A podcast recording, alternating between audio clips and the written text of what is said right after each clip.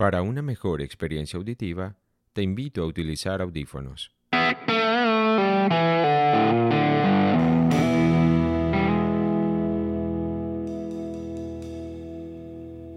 Este podcast es como la vida misma, un insospechado viaje hacia la condición humana. En cada episodio y con más preguntas que respuestas, intentamos comprender y apreciar los misterios de nuestra naturaleza, las problemáticas de la cotidianidad, el origen de las cosas, el orden oculto dentro del caos. Con invitados especiales y muchas historias, vamos a aproximarnos a lo terrible y a lo hermoso, aquello que consideramos real o a las grandes ficciones milenarias, todo enmarcado en la psicología, el arte, la ciencia y la cultura. Sean todos bienvenidos. Este es el fin del mundo.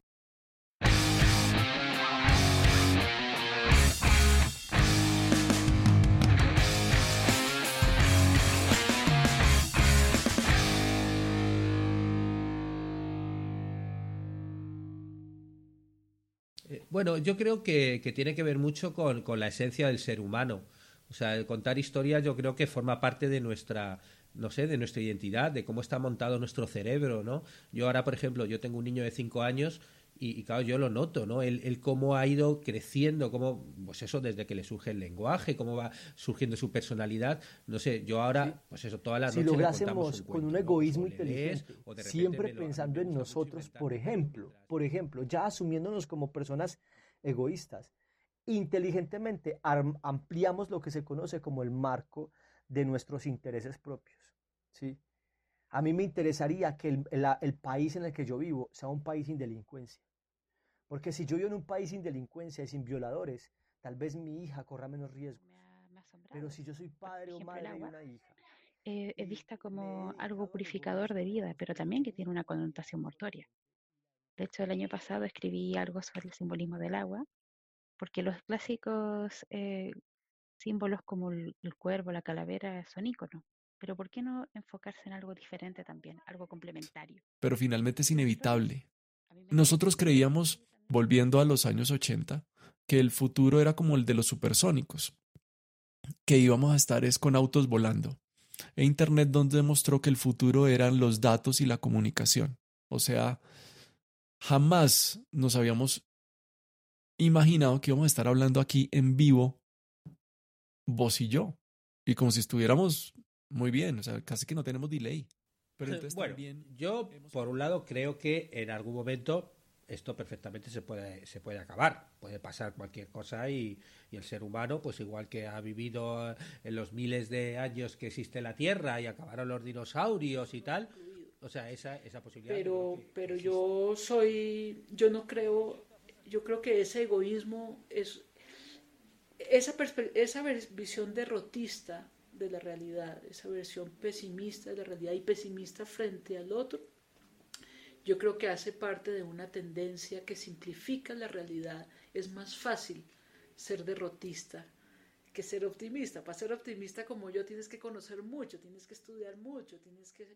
El, asunto con la teoría del mono hambriento es que, es que coge esta idea de, de, la teoría de la capa y la teoría del jardinero y, les dicen, vengan, es que hay muchos problemas. Y si, y si lo miramos, Charlie y, y, quienes nos estén escuchando, si lo miramos realmente hay problemas. Suena muy lindo, ¿no? Suena muy lindo decir que la, ética es como una capa que, que, cubre al el, ser humano y sus vilezas, o es como unas tijeras que poda y que hace más bello lo caótico. Suena hermoso, pero es muy problemático biológica e históricamente, porque la pregunta que se hace es, bueno, ¿cuándo? ¿En qué momento? O sea, hoy creo que lo bello está más relacionado con lo poderoso que tengo dentro con el nivel de autoestima y el, el, nivel de amor propio y de autoconocimiento que pueda yo tener. O sea, tenemos, eh, no sé, una belleza de situación como por ejemplo tener a Brigitte Baptiste como rectora de la EAN. ¿Sí? Y dirigiendo un programa de televisión ahora en Canal Capital. Y dando charlas. Y ha ido encontrando que si usted lo que quiere es construir paz, deje de preguntarle a la violencia cómo construir la paz. ¿Ves? Hay una cosa sutil ahí en los estudios para la paz y es que si usted investiga sobre la violencia, va a saber mucho sobre la violencia, pero no necesariamente sobre la paz, porque preguntarle a los guerreros cómo hacer la paz, pues es una pregunta equivocada.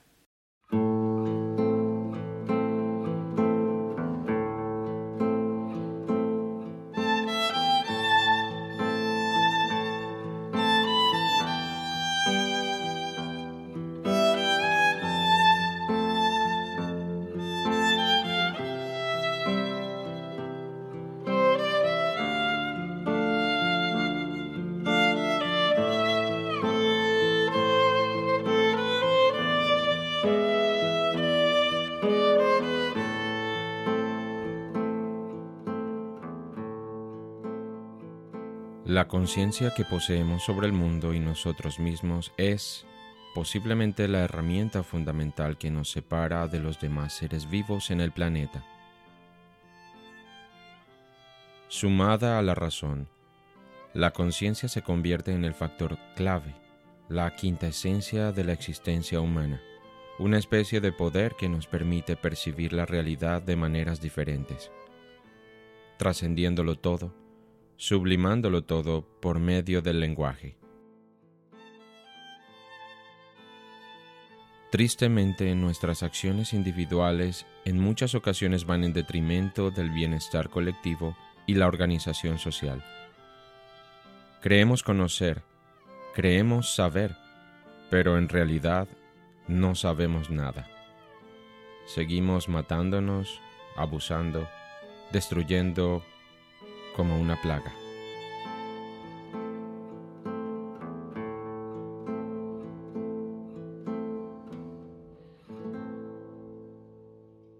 Seguimos abriendo las compuertas a nuestros instintos más primitivos. Seguimos siendo animales sin autocontrol, cediendo a los impulsos violentos de la excitación primordial, la ira, la codicia, la sorna, el miedo y la venganza. Estamos aquí gracias a la cooperación, a la unión social, al reconocimiento del otro como importante, como un eslabón de la cadena que todos conformamos. Pero al mismo tiempo, e irónicamente, seguimos atentando contra el sentido profundo de esa unión. Persistimos en la destrucción y el conflicto innecesario. Hoy abrazamos para mañana empujar. Hoy besamos para mañana golpear. Hoy construimos para mañana destruir. Hoy, en Fin del Mundo Podcast, episodio 17, hacia una nueva sociedad, el animal político.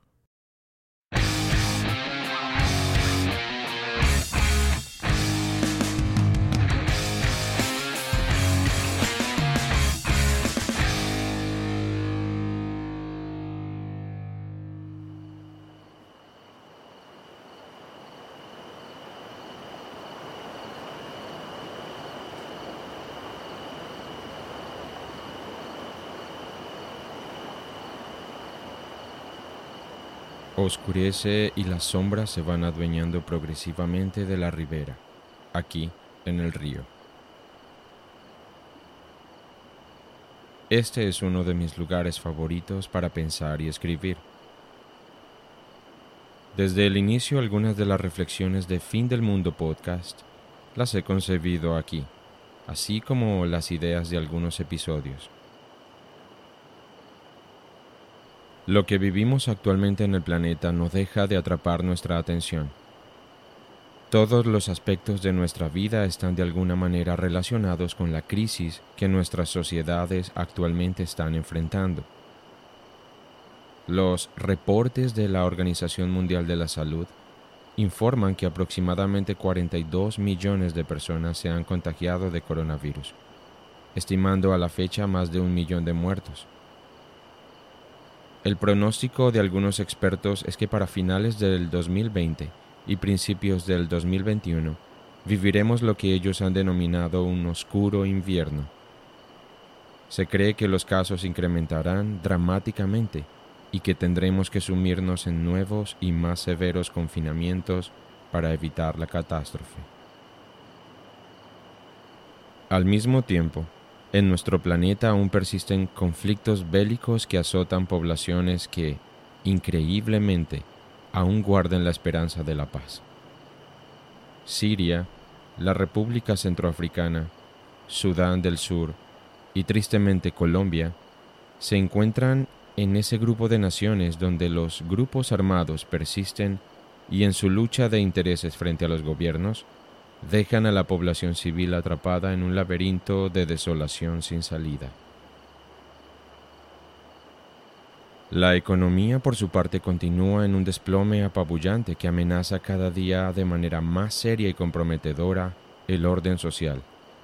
La lucha de clases no se había tornado tan descarnada desde hace siglos, ya que las profundas brechas en las diferencias sociales, la desigualdad y la inequidad siguen creciendo y las comunidades menos favorecidas han empezado a estallar progresivamente para intentar sobrevivir en un mundo cada vez más convulsionado. ¿Qué sucederá en los próximos meses? ¿Cuál es el pronóstico más acertado para definir el 2021? ¿De qué manera los diferentes grupos sociales, etnias y comunidades procurarán defender sus intereses y bienestar? Las respuestas que vienen a mi mente me asustan y aunque procuro encontrar las maneras amables, esos caminos que posiblemente podrían tomarse, cada vez veo como las opciones pacíficas, reconciliatorias y conscientes en pro del otro se desvanecen con la crudeza de la realidad. El tejido social que conformamos como individuos es un complejo entramado que vive en tensión y distensión permanente. Ya en episodios anteriores abordamos las utopías y las distopías como escenarios posibles, lo cual nos ayudó a reflexionar sobre lo que deberíamos hacer en el presente para evitar al máximo un futuro desastroso. Las comunidades se están movilizando, alzando su voz, presionando a los dueños del poder para que participen en una verdadera transformación social, equitativa y feliz para todos.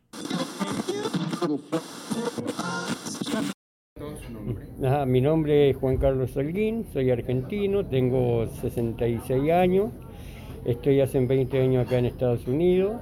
Este, bueno, mi percepción respecto a la actualidad mundial es eh, la pandemia esta ha perjudicado a todos los países, eh, los gobiernos están haciendo lo eh, imposible por salvar vidas, pero a veces la gente este, no entiende, no cree en la pandemia, no cree lo serio que es, entonces eso hace de que mucha gente se contagie y se contamine porque en realidad este, no hacen caso a las eh, recomendaciones del gobierno o de los gobiernos.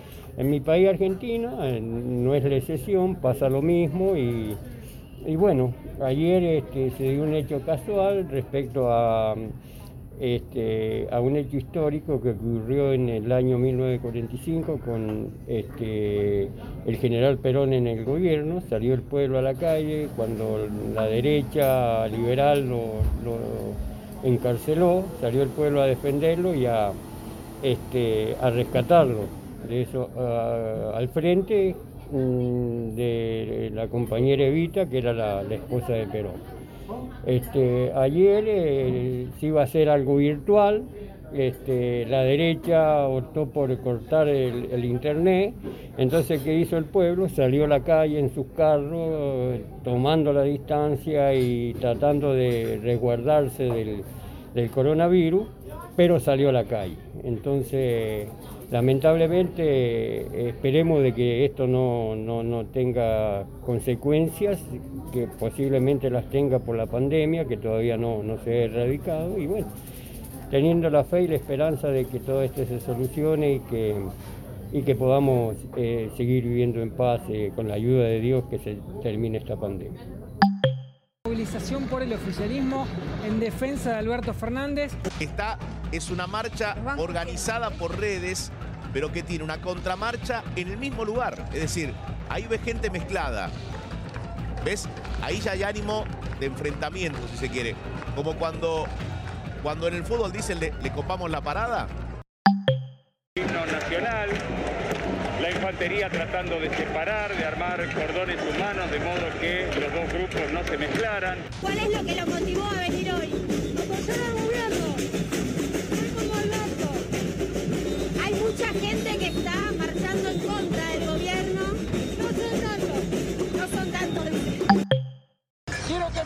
Soy gorila, que estoy orgulloso de ser gorila.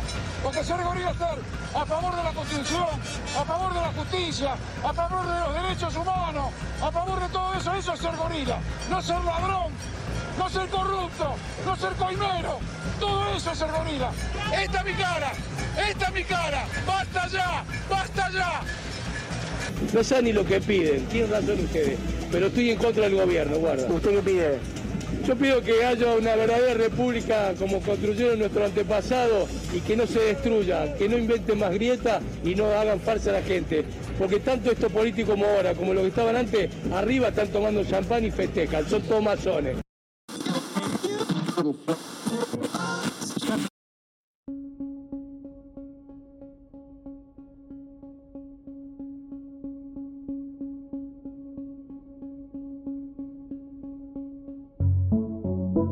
Las protestas sociales expresadas a través de marchas y manifestaciones multitudinarias en la calle no se han hecho esperar en algunas de las capitales del mundo. Particularmente en América Latina, la Argentina, Chile y Colombia recientemente han sido protagonistas.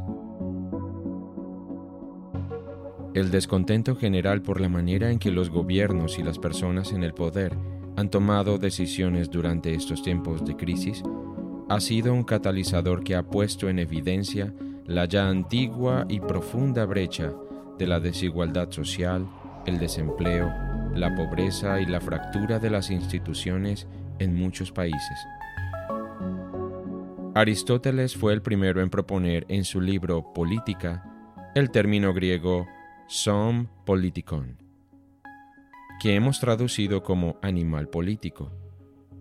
Para Aristóteles, el hombre es un animal político que vive en una ciudad, del griego polis. Los hombres son seres sociales ya que la naturaleza no hace nada en vano. Los ha dotado de la capacidad de hablar, haciéndolos capaces de compartir conceptos morales como la justicia.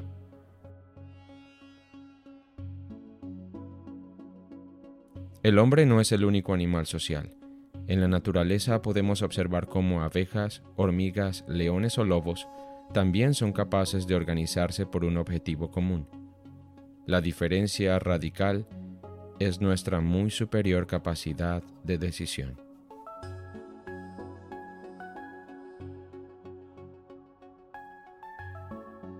Las protestas en Chile se realizaron de manera conmemorativa a lo que ocurrió el 19 de octubre del 2019, cuando miles de personas en la calle expresaron su descontento por la situación sociopolítica de su país. Este episodio quedó registrado para la historia latinoamericana como el estallido social. No obstante, los cambios esperados por los manifestantes, que no tenían otra manera de expresar su descontento, no han llegado cerrando el cerco de posibilidades a millones de familias que día a día deben enfrentarse a condiciones económicas cada vez más asfixiantes.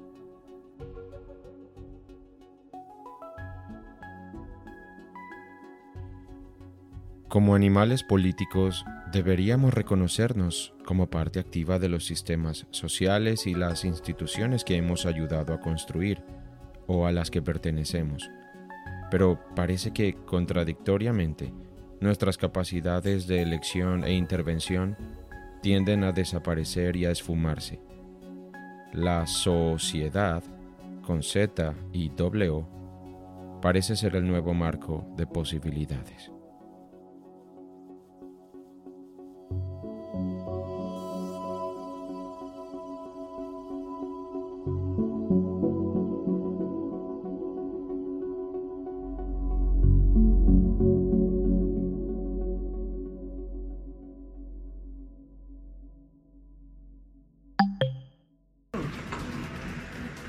Hace una semana me tiraron un perdigón caminando para mi casa a dos cuadras. Me dijeron, éntrate, te doy tres segundos. Ni siquiera al segundo me dieron para correr y me pegaron el este. ¿Cómo no hay ni a desquitarme con estos hueones? Si yo rompo esta hueá, es para que el gobierno vuelva a ser una hueá, pero vuelva a ser la mejor. Fíjate tú, aquí todos cuidamos a la gente humilde, que son los negocios independientes, que son de las personas. Si tú te das cuenta, camináis unas cuadras más allá, vais a ver las cosas que son del gobierno destruidas. Ni siquiera la educación en Chile se ha mejorado después de, a ver, 18 años que han marchado los pingüinos y estamos en la misma. Eh, la gente ya está pidiendo dignidad, señorita. Está pidiendo dignidad. Yo, mi abuela, tiene 110 mil pesos que con suerte le alcanza para ella ayudar a compartir para sus remedios. A sus remedios. ¿Y qué comemos nosotros? Tengo que almorzar en mi trabajo, tuve que buscarme una pega que me den el almuerzo y el transporte. Y me pagan 350 mil pesos mensuales siendo digitador. No me alcanza. Tengo deuda, ¿por qué? Porque me meto encalillado en las cuentas de los supermercados pidiendo tarjetas para pedir mercadería, para pedir pañales, para pedir cosas para comer, endeudándome. Y ni siquiera me alcanza para pagar la luz, el agua, las deudas, las cosas de mi casa. Y ni siquiera me he visto. Muéstrame las zapatillas como las llevo.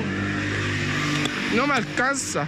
Hay mucha gente aquí que está cansada. Yo estoy seguro que a, ningún, a la mitad de los chilenos no le alcanza a llegar a fin de mes. Si no se endeuda en el almacén pidiendo fiado, cualquier cosa da más.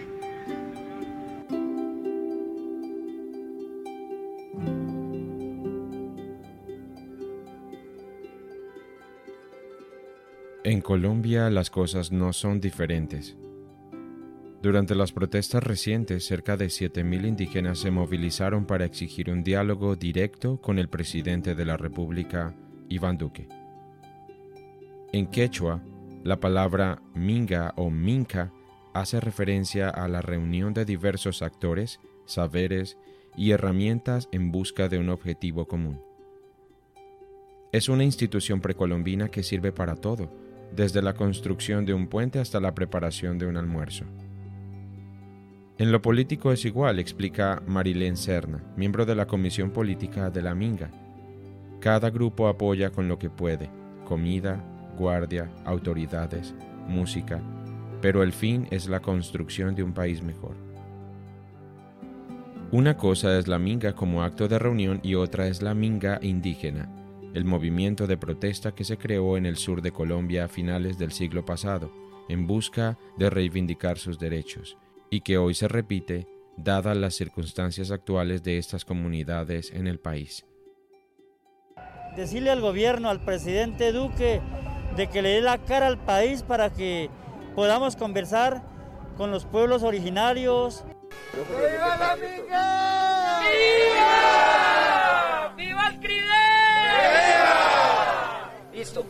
Dios los bendiga, vámonos. vámonos. Si el presidente nos atiende, pues daremos el debate.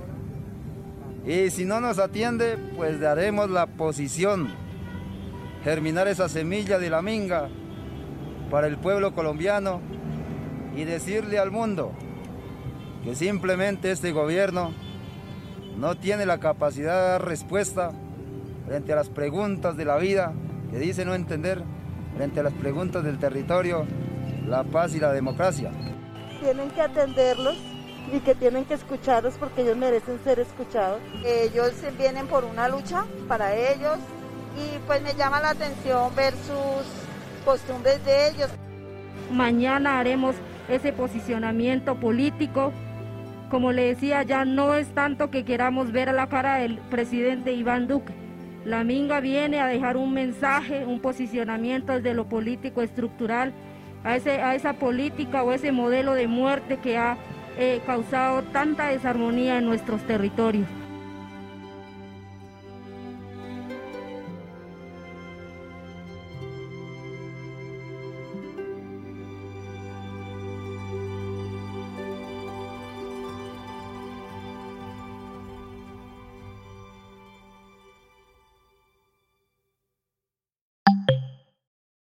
Estas voces constituyen una muy disminuida expresión de la realidad latinoamericana.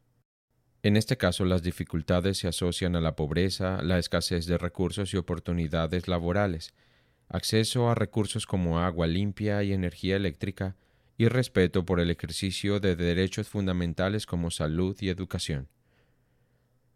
Si nos aproximamos a otros países, seguramente encontraríamos similitudes, ya que la recesión económica global ya venía en marcha aún antes de la aparición de la epidemia, que solo llegó para ponerla al desnudo. Para Aristóteles, el hombre es un ser social por naturaleza, que no puede vivir aislado y sin contacto social. Un hombre solitario solo podía ser, a su visión, un ser superior, dios o héroe, o inferior al hombre, una bestia. Pero nunca igual. Por eso la idea de animal político define nuestras acciones cotidianas individuales y colectivas. Es increíble que como especie hayamos sobrevivido a pesar de nosotros mismos y a nosotros mismos. Pero es precisamente esa capacidad de organización y entendimiento lo que irónicamente ha determinado que podamos reorganizarnos. Es nuestra especial habilidad de adaptarnos al cambio gracias a la razón lo que ha facilitado que decidamos erigir nuevos baluartes aun cuando previamente han sido arrasados por nosotros mismos.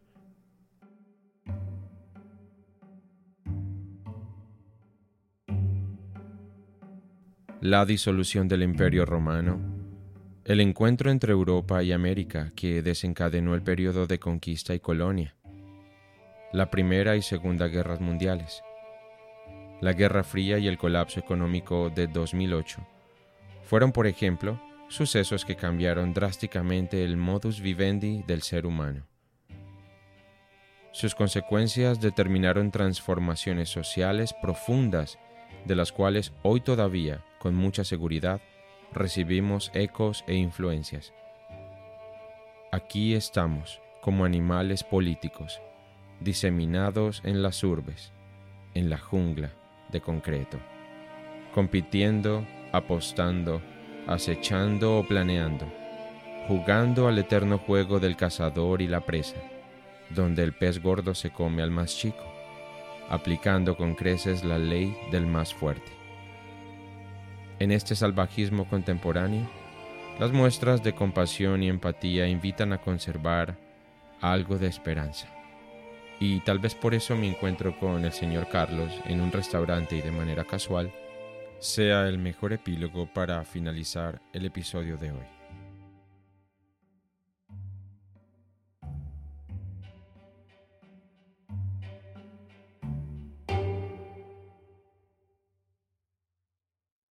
¿Y cuál es su percepción para el 2020 ah, en Ajá. general? Eh, sí, sí, bueno, yo creo que van a cambiar muchas cosas a raíz de, de todo esto que, que está ocurriendo eh, de la pandemia. Hay muchas cosas que van a cambiar. Eh, La economía va a ser una de las principales porque esta pandemia ha afectado mucho a la economía mundial y, y creo que eso va a ocurrir este, no tan solo en las grandes potencias, sino también eh, en, los pueblos del tercer mundo, como eh, son los pueblos de Sudamérica.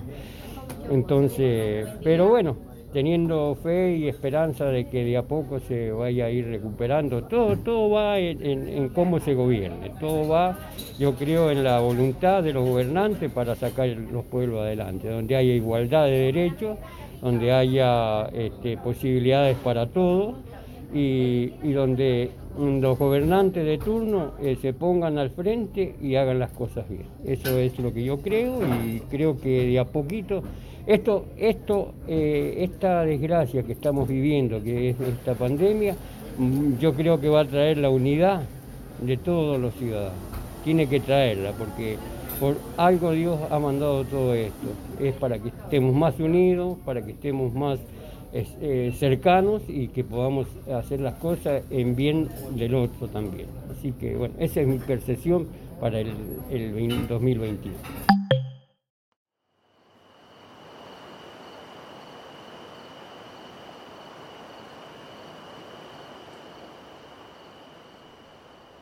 Ha oscurecido completamente y el río cobra una nueva vida. Sus aguas color plata reflejan una luna imposible de describir y si lo intento sería terriblemente injusto.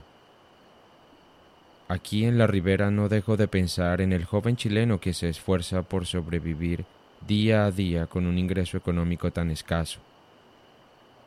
En los indígenas colombianos que en representación de tantos otros oprimidos solo desean ser escuchados por quienes supuestamente deberían protegerlos y facilitarles mejores condiciones de vida.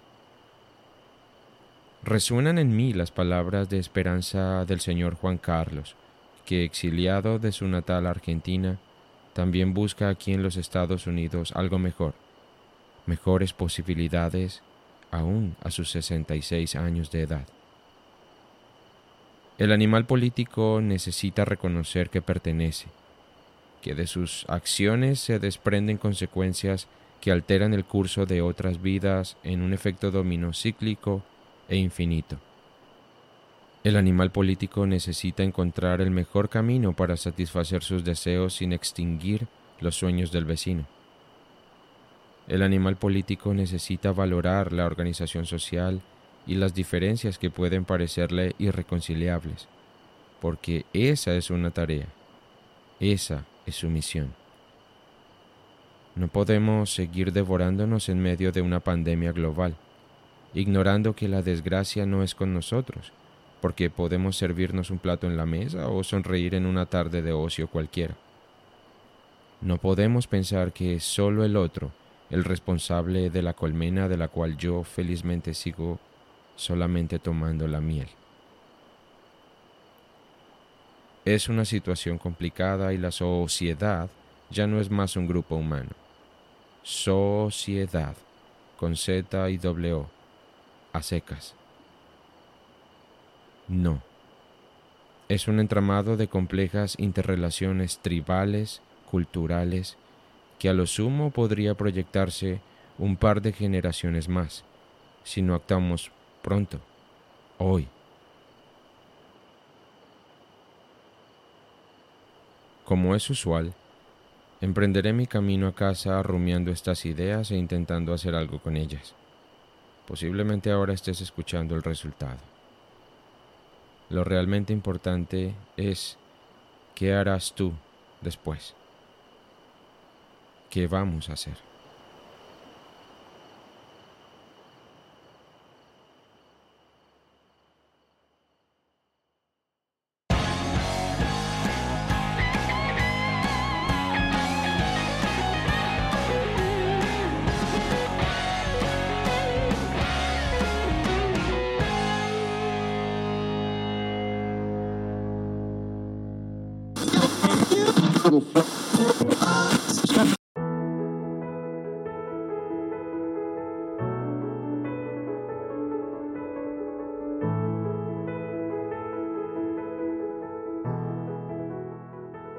Este fue el episodio 17 de Fin del Mundo Podcast.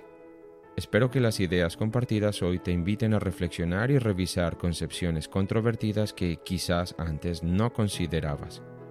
Si eres uno de nuestros nuevos oyentes, quiero darte la bienvenida por estar aquí y te invito a escuchar cualquiera de nuestros episodios anteriores. Si por el contrario haces parte de nuestra audiencia desde hace un tiempo, quiero agradecerte por ponerte los audífonos cada semana. Nuestra comunidad sigue creciendo, pero es muy importante que compartas nuestro contenido y recomiendes los episodios que encuentres valiosos o hayas disfrutado. Si te gustó este episodio, vendría muy bien un like en cualquiera de las plataformas que utilices o compartirlo. La buena noticia para todos es que ya estamos en Amazon Music, donde puedes disfrutar también de nuestros episodios. En algunas plataformas como iVoox y Apple Podcast, puedes también compartir tus comentarios o reseñas Asimismo, te invito a seguirnos en redes sociales. En Facebook e Instagram nos encuentras como Fin del Mundo Podcast y en Twitter como Fin del Mundo Pod. Visita nuestro sitio web www.findelmundopodcast.com donde podrás escuchar los episodios en reproductor nativo de Simplecast, leer nuestro blog y suscribirte a nuestro boletín quincenal Sobreviviente. También allí encontrarás las notas de cada episodio. Para mí es un inmenso placer continuar este viaje de descubrimiento contigo cada semana. Soy Charlie Ocampo. Hasta pronto.